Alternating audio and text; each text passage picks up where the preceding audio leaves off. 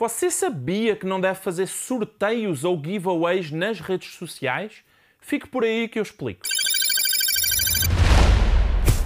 Olá, o meu nome é Paulo Faustino e sou especialista em marketing digital. Seja muito bem-vindo ao episódio 14 do Marketing Break e no episódio de hoje vamos falar sobre sorteios nas redes sociais. Você sabia que não deve fazer sorteios ou giveaways nas redes sociais porque dessa forma você está atraindo um público que não está interessado em comprar de você? É muito comum vermos nas redes sociais, especialmente no Facebook e no Instagram, pessoas e marcas fazendo sorteios como uma estratégia para aumentar os seus seguidores.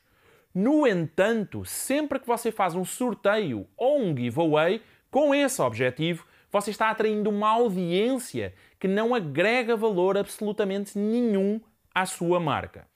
Isso acontece porque a grande maioria das pessoas que participam em sorteios só curtem a sua página do Facebook ou seguem o seu perfil do Instagram porque isso faz parte das regras de participação no sorteio. O que essas pessoas buscam realmente são prémios ou ofertas. Elas não têm real interesse naquilo que você está fazendo. Elas estão longe de ser potenciais clientes do seu negócio. Imagine que você vai na rua e decide oferecer algo a uma pessoa qualquer.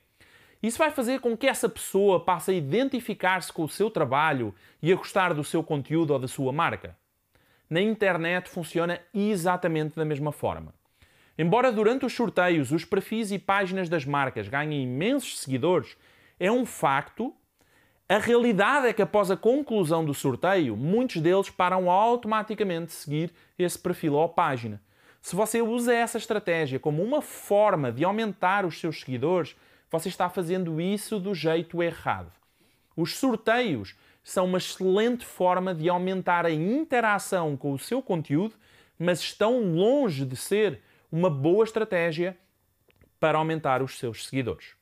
A única estratégia de sorteios nas redes sociais que faz sentido para mim é quando esse sorteio é realizado com base em clientes. Ou seja, a pessoa tem que ter comprado um produto seu para entrar no sorteio.